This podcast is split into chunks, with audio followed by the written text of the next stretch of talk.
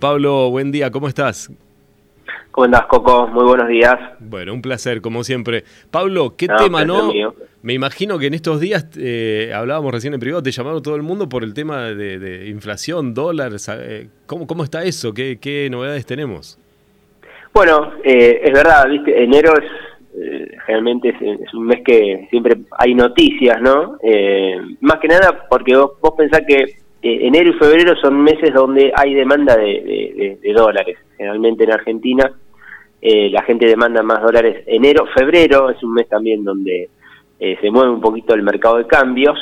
Y bueno, obviamente que cuando se mueve el mercado de cambios siempre es noticia, porque es como una, es la sensación térmica, el dólar es la sensación térmica un poco de la, de la economía, es más que nada en, en incertidumbre, ¿no? Entonces, eh, y no nos olvidemos que hubo pre, te parece ya lejano, pero previo al, a, finales de enero, tuviste una semana del dólar eh, dólar paralelo, había empezado a subir, a ver si se pagaba o no, te acordás, la cuota con, con el FMI, entonces, y, y de ahí salió la, la, la, conferencia de Guzmán, bueno, eh, poniendo un poco eh, como que se empieza a ver algún entendimiento y bueno, y estamos en eso, ¿no? En, lo que es, bueno, eh, si pasa por el Congreso no pasa por el Congreso, que, que puede haber un arreglo, que y, bueno, y, en vistas, o vísperas mejor dicho, de que, bueno, de que haya, eh, empiecen a, los, los, el staff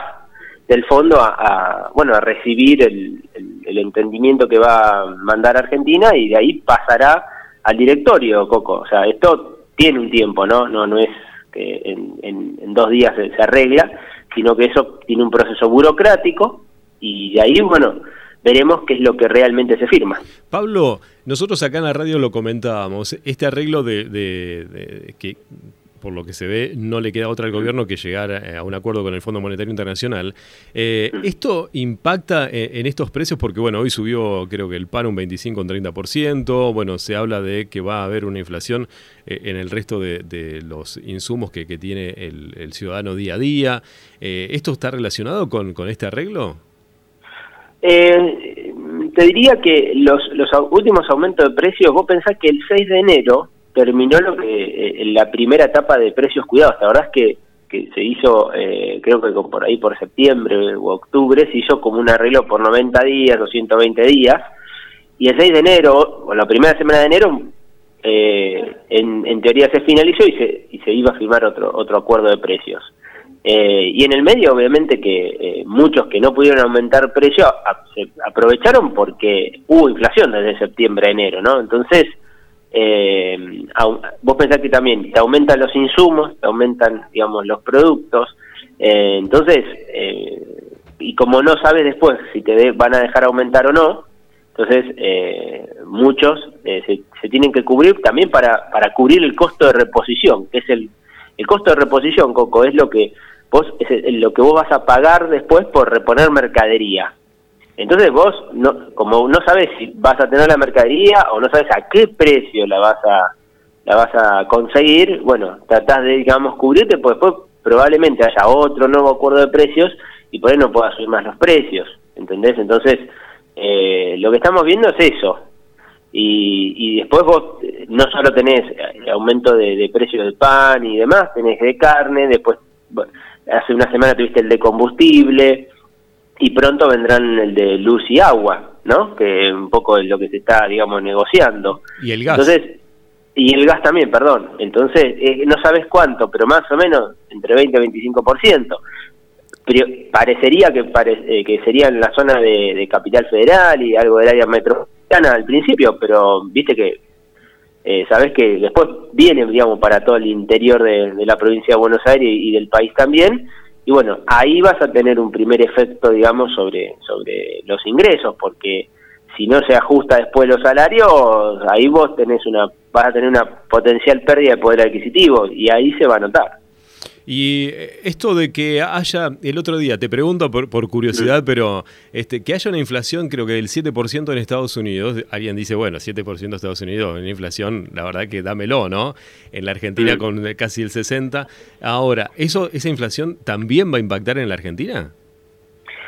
Eh, no necesariamente. A ver, tenés un proceso de inflación en todos lados del mundo. Es verdad, City medio en Estados Unidos, acostumbrado a, entre 2 y 3, es una locura, ¿no? Para ellos. Nosotros, vos lo dijiste muy bien, es City medio para Estados Unidos, nosotros tenemos 4 en un mes, ¿no? Claro. Eh, pero, a ver, ¿qué pasa? El tema en Estados Unidos, y en, fíjate que en varios países de Europa, bueno, eh, esto también fue producto por eh, todos, los, todos los gobiernos, emitieron, digamos, para para tratar de paliar lo que fue el, COVID, hubo una emisión muy grande eh, y bueno, y eso también se, fue traduciendo a precios. Algo que nosotros ya, digamos, de esto podemos dar cátedra, ¿no? De, emitir para financiar déficit.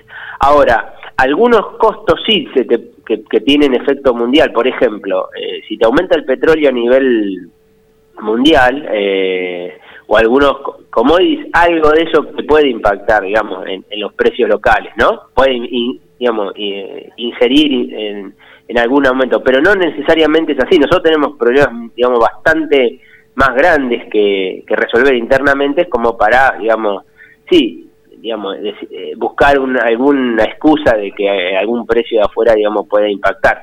Digo que no impacte, pero hoy Argentina tiene un problema más, te diría el grueso del problema argentino es su propia macroeconomía, a pesar de lo que pasa en el mundo, porque vos, del otro lado, Coco, yo, vos estás viendo que los precios internacionales de los commodities está aumentando mm. por todo esto también. Bueno, eso a nosotros nos beneficia, porque eso también, digamos, si vos pensás que las exportaciones argentinas crecieron interanualmente alrededor del 40%, pero el grueso de eso se explica por precio y no por cantidad.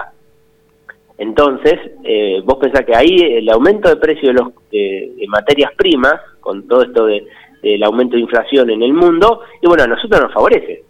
Y, y, si no hubiese sido por eso, Argentina hubiese tenido muchos menos ingresos eh, de dólares, ingresos fiscales, impuestos, y te diría que el 2021 hubiese sido bastante peor. Entonces, en ese caso, te diría que a nosotros precios altos de los commodities y tasa de interés bajas es el mejor escenario para Argentina. Ahora, que no lo pudimos aprovechar es otra cosa.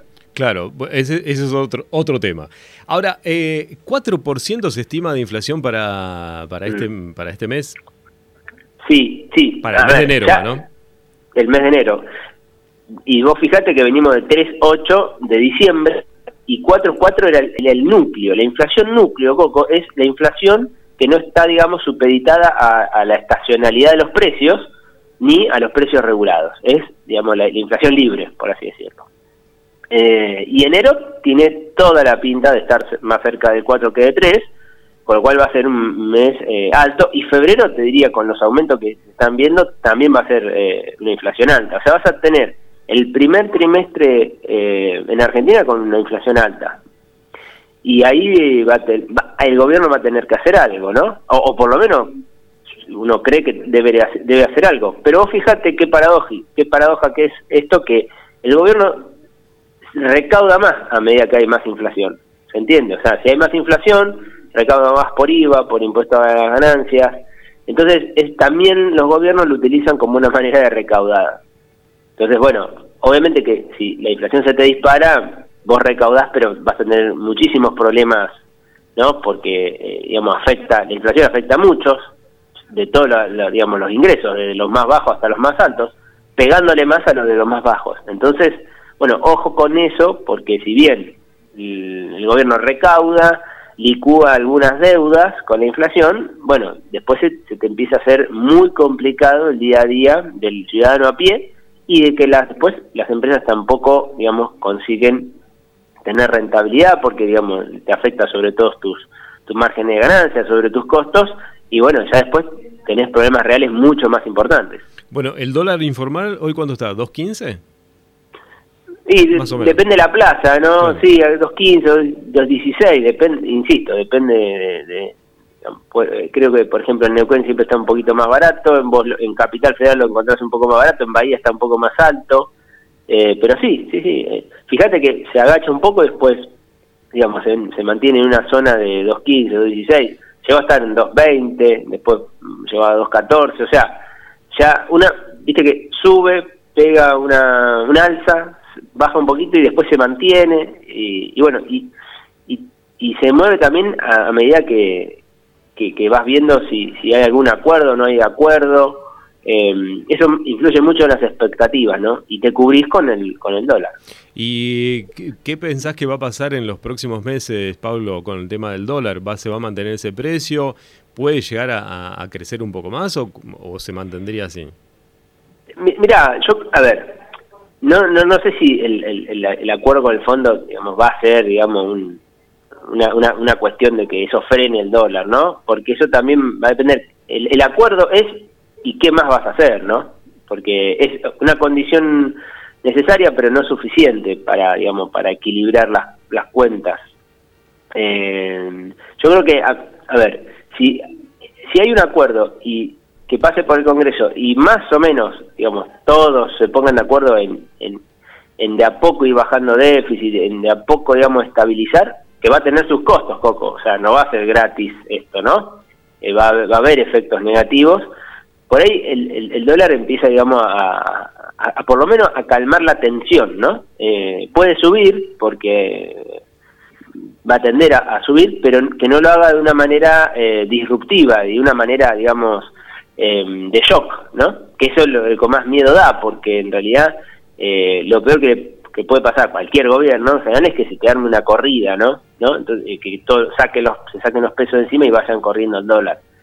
Si vos empezás a calmar algunas expectativas y, acordás con el fondo y que mal, que mal, eh, bueno, al pasar por el Congreso parecería que hay como un, como un acuerdo, digamos, entre todo el arco político para, bueno, aceptar que hay que hacer algún tipo de ajuste, bueno, quizás eh, eso se eso se tome digamos más razonal y, bueno y si bien se puede mover el dólar insisto no no vas a tener eh, o vas a no permitir algún salto cambiario que es digamos el, el, peor efecto que puede tener cualquier gobierno de turno la administración de turno que le pegue unos saltos cambiarios al tipo de cambio porque eso también qué hace te, te influye en precios eh, te saca los pesos de encima y, también genera una situación de mayor inestabilidad, que creo que el, peor escenario posible es tener más, digamos, echarle más leña al fuego, ¿no? Entonces, eh, cuanto más incertidumbre le agregás, el síntoma se ve en el, en el tipo de cambio. Entonces, esto, digamos, estos meses, me imagino yo que la administración Fernández tratará, digamos, de, eh, de, mostrar alguna calma o que el camino hacia algún acuerdo eh, sea lo más posible eh, y probable. Entonces, claro. Eh, yo creo que esa sería la, digamos, la tarea. A, mira, a veces las administraciones tratan de no cometer, digamos, lo que en el tenis se llama error no forzado, digamos, ¿no? Entonces, no, no, no cometan un error que no tienen o no cometan algún, digamos, algún desperfecto que, que, antes no tenían, digamos, porque, digamos, esas son malas sorpresas y, y bueno, y tienen efectos muy negativos, nocivos, y nosotros tenemos historia en eso, ¿viste? Entonces, ¿qué hacemos? Listo, nos cubrimos. Entonces, eh, ahí tenés el, el, efecto, digamos, no deseado. Y la inflación este año, como hablábamos en la charla anterior, va a superar la inflación del año 2021. Y, todo indica que, digamos, por lo menos va a estar arriba de, 45-50%, ¿no? O sea, pues si vos ves toda la, la cantidad de plata que, que, va a emitir el gobierno, que va a estar limitada igual este año, ¿no? Si, si, si se acuerda con, con lo que el entendimiento del fondo marcó, eh, puede estar limitada, pero vos fíjate que si no hay algún ajuste y no lo eh, ¿qué pasa para, para que se entienda? Vos tenés desequilibrio fiscal, gastás más de lo que te ingresa. Y eso, si no lo, con deuda externa no lo podés cubrir porque nadie te presta. Y con deuda local es muy chico el mercado entonces te queda la emisión monetaria. Si vos eh, el déficit no lo bajás, eh, que va a tener eh, costos, te queda solo el financiamiento vía emisión monetaria. Entonces es muy difícil pensar que puedas bajar la inflación si igual tenés que cubrir casi todo tu déficit con, con, emisión monetaria. Y además, vos pensá una cosa, Coco, que vos tenés muchos pesos que están en el IX, ¿no? que, eso también es un eso, paga intereses y el central tiene que emitir para pagar esos intereses entonces eh, está todo medio medio eh, acomplejizado y, por eso vas a ver que, que, la inflación va a costar mucho bajarla eh, más si se hace gradualmente, ¿no? Entonces, eh, bueno, va a tener una tarea, que diría, bastante titánica el gobierno en, tratar de, por lo menos, que no se le dispare, ¿no? Eh, creo que si el gobierno tendría que apostar algo es que, bueno, la inflación, no sé, que iguale la del 2021, pero que no se le dispare, porque ahí sí tenías un escenario mucho más, por lo menos, catastrófico.